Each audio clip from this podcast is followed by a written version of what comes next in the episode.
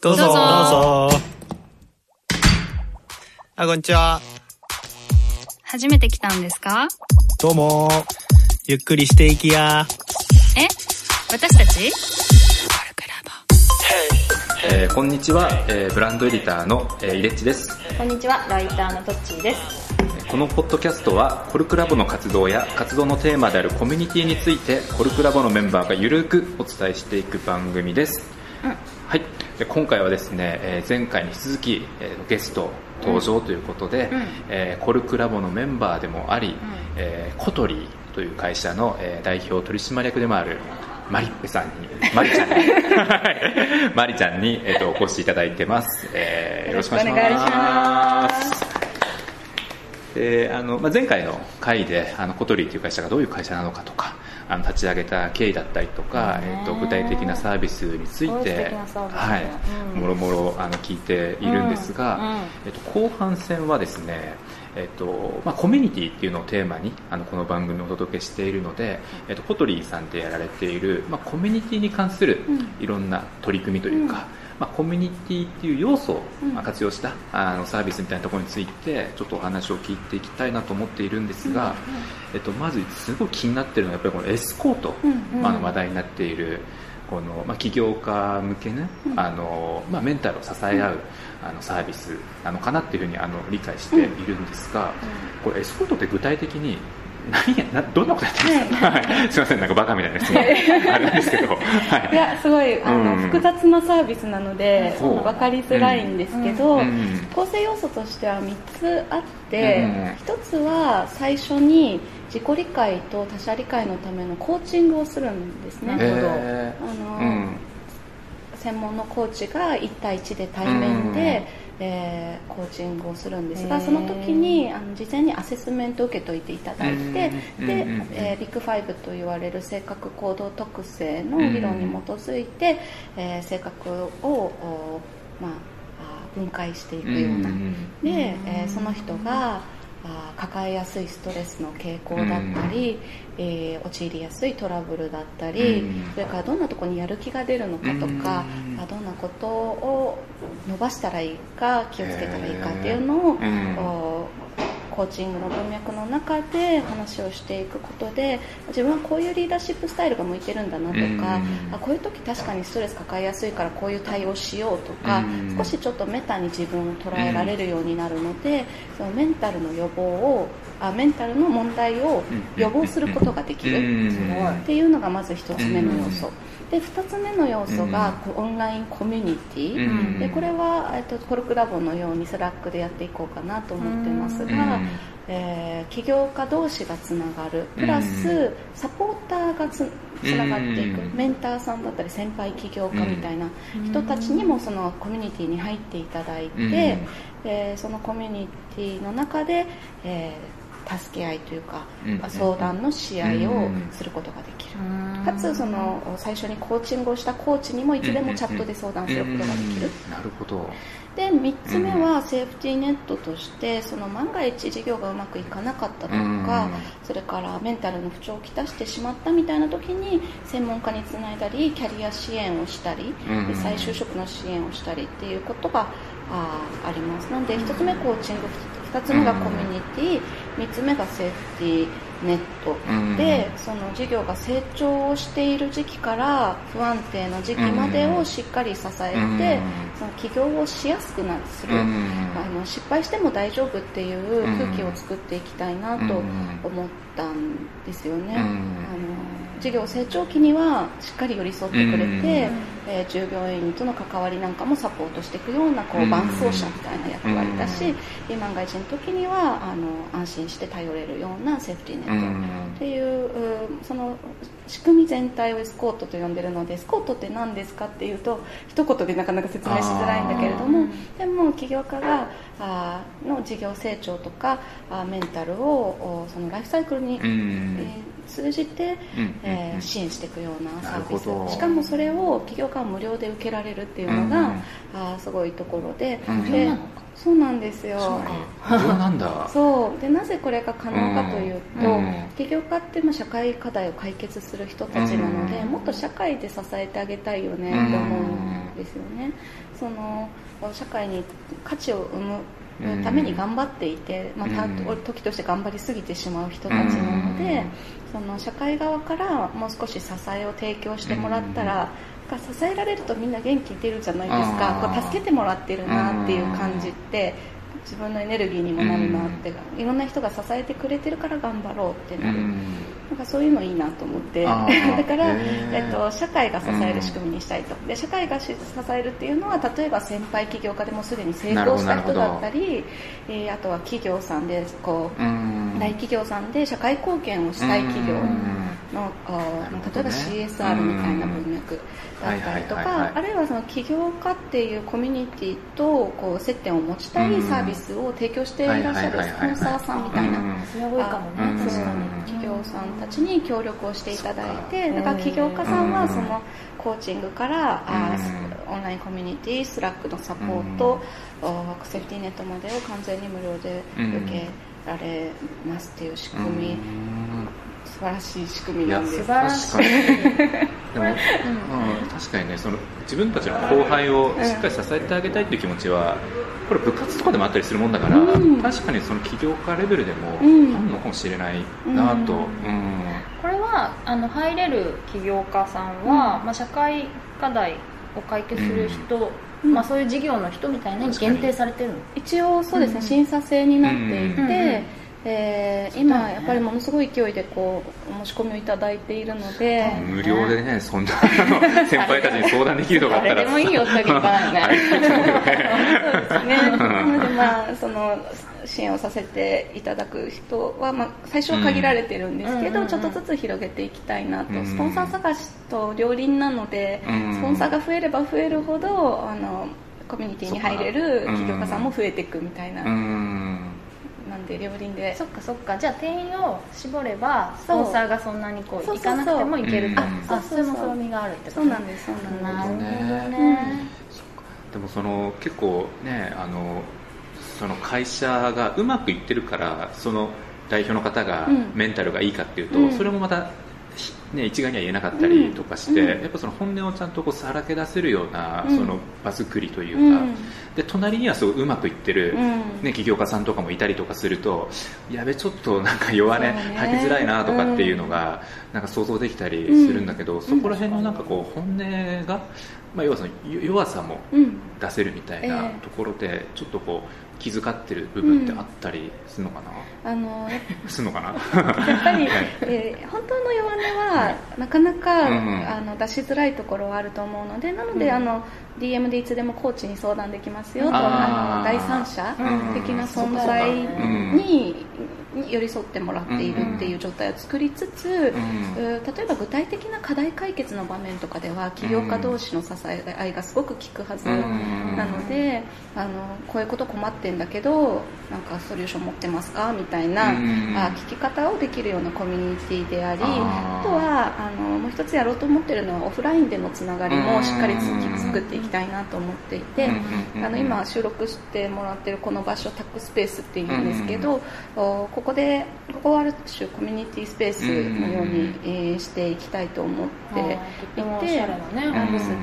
イベントを開催したりとか、ああとはそうですねあのバーみたいな感じで使ってもらったりとか、やっぱり直接顔を合わせると心を許せるところもあると思うし、まあ、何何百人っているこう起業家の中には少しこう気を許せる人も出てくるかもしれないみたいな、そういうこういろんなつながり方ができる機会を提供していきたいなと、オンラインコミュニティだけだとやっぱりこう、できないこともあるんだけども、リアルと組み合わせながら、あとは専門家とも組み合わせながら、本当に困った時にはちゃんと弱音も吐けてで課題解決にもつながるっていうようなコミュニティにしていけばいいなと思います。今はちなみに何名ぐらいの方がこのコミュニティに？あまだね、はい、あの審査してないのでまだ始めてないんですよ。あの今事前申し込みで、で、えっと11月に正式なリリース、うん、11月にそう。いやそっか。えどれぐらい？でも応募は？応募でも今ね収録時期とかの配信時期が変わるんだけど、あ、うん、そっかそっか。あそっかそっか。それを聞いちゃうと変わっちゃうかもしれない、なるほどね。うんうん。えー、でもこのスペースは、うん、そしたらなんか全国に欲しくなっちゃうね。欲しくなっちゃうね。確かに。そういうのも考えてる、うん。あうんそれは多分今はやらないあけどでもややってくれる人がいたらいいよね。うんああそっかそっうん。か誰かがやってくれるかもしれないね。ね起業家さんのコミュニティだったらね。うんうん。あーねなるほどね。か。でもこのなんか、えー、とエスコートを、えー、と思思いついた背景それ家入さんが最初そういう発案だったのかな？イエさんは問題提起をしてくださって、起業家のメンタルヘルスってすごい大きな問題だしなんとかするべきだよねっていう話うん。で、えーそこから、まあ、じゃあどんな仕組みを作ろうかって考えた時に今まで私たちが作ってきたサービスをこう振り返ってそそれぞれのサービス単体だとやっぱりフォローできてないところがあったなって感じたんですよ。うん。なのであのなんだろう単体の専門家にいつでも相談できますっていうサービスだとうん。相談できない人が出てきてしまうしコミュニティだけだと本当に深いところは相談できなかったりうん専門性がなかったりうんするしで何かあったら相談してねだとうん。もうメンタル弱った状態になってしまってるからうん。あんまりこう相談しに来てくれないみたいなのがあってうん。だからあー元気な時から巻き込むっていうこととうん。専門家への定期的なアクセスがあるっていうことと、それからあコミュニティがあるっていううん。その要素がを組み合わせるのがいいなっていうのは、まさに我々が今までやってきた小鳥 U2 プラスタックっていうサービスでのお気づきから、うん。あ起業家向けに特化してメンタルサポートするときに何が一番うん。価値を提供できるかっていうことを設計し直したって感じ。うんなるほど。ですね。じゃあこれまでの集大成とかそんな感じです。うん。本当に集大成な感じ。でカウンセリング受けてねって言っても受けたがらない人多いからじゃあアセスメントでコーチングしましょうだったらうん。受けやすいじゃないですか。自分のこと理解しましょうよっていうのだと確かに。おうん占いみたいな感覚で受けられる。ね結構日本人占い好きなのでうん。あの教え教えてもらう。そうそうそう傾向がちょっと出てるのかあなのカウンセリング資料何十倍もあるんですけど、え女性ってイメージだけど。うん女性も多いし。でもまあ起業家の男性とか結構あ占いそうそう。とかね意外とね経営者が占いに頼ってる話も聞きますよう。んねあそうそう。そうなのでやっぱりそのまずは最初どんなものなのかって知ってもらわないと相談何でも相談していいよって言われてもねうん。相談できないからだにから何でもってどこまでですかみたいな最初の場を定義してあげてうん。でそこで確実にこう価値を感じてもらうことから始めるというかうん。でこのコーチングが実はでもすごくてやってみたらうん。本当にもうお100%がすごい満足してくださって周りに勧めたいって言ってくださる、すごいあの価値を提供できてるなっていう感じに今できているので、うんそこだけでもものすごい価値がありますね。うんうん。これでもすんごい人数増えちゃったらスラックで大丈夫なのかああねどこまでいけるんだろうね。そっかコルクって何人ぐらい？なコルクラボは今コルクラボ。180人ぐらい、180人ぐらいか、うん。でも結構バチャバチャしてるようん。ね。確かに。ね。だからこれも人数によって変わってくるんだろうね、そうどうしたらいいのかな人数。コルクラボで先にやって、確かにな。確かに、うん。コルクラボはどこまで伸びるんでしょうね。自治体分けるとかね。そうそう。自治体。面白いみたいに。ね。でも会社とかと一緒でなんか例えばその2桁ぐらいの人数の時は、うん。そういうスラックとか、うん。あのいわゆる外部のツールで OK で、うん。でも300人とか500人とかになってくるとやっぱりその基幹システムみたいなものを導入したりとか あの会社と一緒でね。だからやっぱそういうのはあるかもしれないな、うんうん数千人規模の、ね、コミュニティって今はないけど、うん。もしかしたらそういうところは、うん、うん、なんかそれ用のなんかね確かに。作るとかっていうのもある、うん。そういう時代になってるかもしれない。ね、うん。そうなったらそうなったで、うん。まそうねあ、と、えっと、この U2 プラスさん、うん。このうつ病になってしまった方が、はい。まあ、あの行動あれですよね療法はい、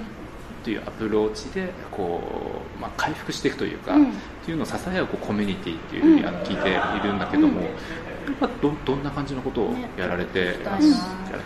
これはそうですね、えっとまあ、うつ病になっちゃうと孤独だよねっていううん。考え方は、うん。あの前提としてあって、うん。でその同じ苦しさをうんシェアしてくれるう人たちとつながってうん。励まし合うことで、えーまあ、その認知行動療法的なこう考え方の癖を直すっていう,、うアプローチをこう続けていけるよねっていう、続けていくことで、まあ、あの考え方の癖が変わっていったりとか、あるいは励まされたり元気が出たりっていうことが、あ出てくるかなっていうのが U2 プラスのサービス、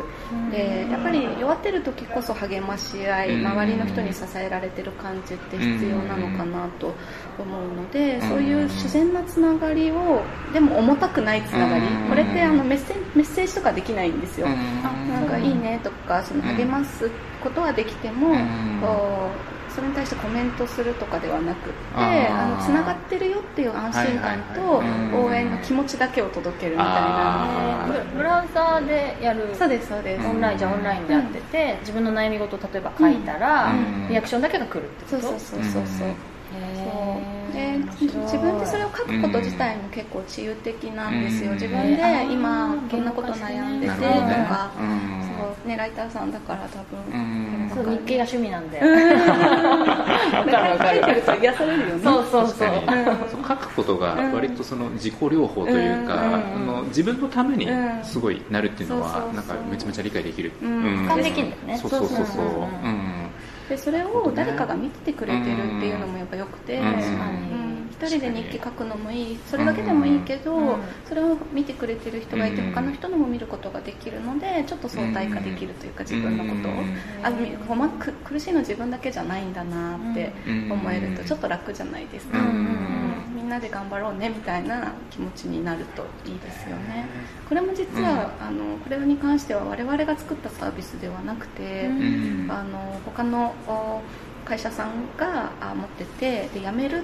てもうサービスちょっとメンテナンスがでの関係で辞めますってなった時に、うん、辞めないでって声がすごい上がったんですよ。で、えー、すごい愛されてるサービスだったので、うん、あのじゃあ小鳥さん引き受けてくださいみたいな感じでいろんなところから言われて、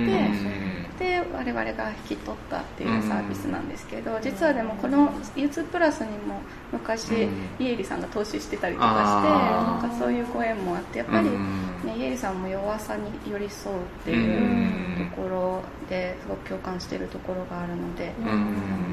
そういう意味でもやっぱりこう通じるものがあるなっていう気はしてますね、これもスポンサーとかで賄ってるこれはねあの全くあのお金になってないですね。そうなんだ。じゃあ他の事業から、うん、そうですね。そう我々そんな儲かることやってないですね。すごいね。でも、あのまあ、どっちかというとこうちゃんと正しくていいことをしていれば、うん、後からお金はついてくるのかなっていう発想で今までやってきたし、うん、まあ、なんとか生き延びてるから、うん、まあいいかみたいな、なん とかだなんて。でも謙遜がすごい、おはようございます。でも今日その話を聞いていやすごいなんか応援したくなるね。あのきっとそういう人たちがあのいっぱいやっぱりこれまでもいて、そういう人たちにやっぱ支えられていや本当そうなんです、うん、なんかそんなに美しく 生きられるのか。確かにあのいやでも例えばこの社員の方とかもどうやってこの小鳥入ろうっていうか、その思われてるんですかね。やっぱそこに共感してっていう感じの方々が、うん。うん、やっぱご家族とか自分自身でそういう体験をしたことがあるとか、ああとはあのもともとそういう仕事心理に関わる仕事をしていて、もっとその心理心理的なこうサポートの必要性を広げていきたいみたいな、あ気持ちを持ってたりとかなんで基本的にはやっぱり目に関してくれて、あのこの事業に携わりたいって言ってくれる人ばかりなので本当に優しい人ばかりです。みんな優しい。超超いいチー。ムですマリちゃんもとってもなんか優しさにあふれる。温かい感じのお見せできないのが残念だけど。ラジオだから、ね、でもそのさっき前半戦であのねもともとあの証券会社で、ね、多分その一番資本主義っていうか、そうだよね、ね、バリバリお金っていうものをすごい強く求められるところから全然今多分か変わったじゃないですか、こう人生振り返って なんか昔の私と今の自分だと全然ちゃうなって感じ、うん。しますね。で、ん。そその時の体験がうん。やっぱり今の自分を作ってるというか、うん。その証券会社にいる時って人の顔が全然見えてなかったなと思うんですよ、うん。全部がもう数字の世界じゃないですか、数字序列に並べられてしまうとか、あそれからこうこう会社のことも利益の金額で覚えてるみたいな。なんかこう来年はこれぐらいの利益が出そうで、うん。株価がこれでっていうような全部その数字数字にしていくことで見えなくなるものっていうことにすごく違和感を感じたっていうのが、あの証券会社の時の体験だったので。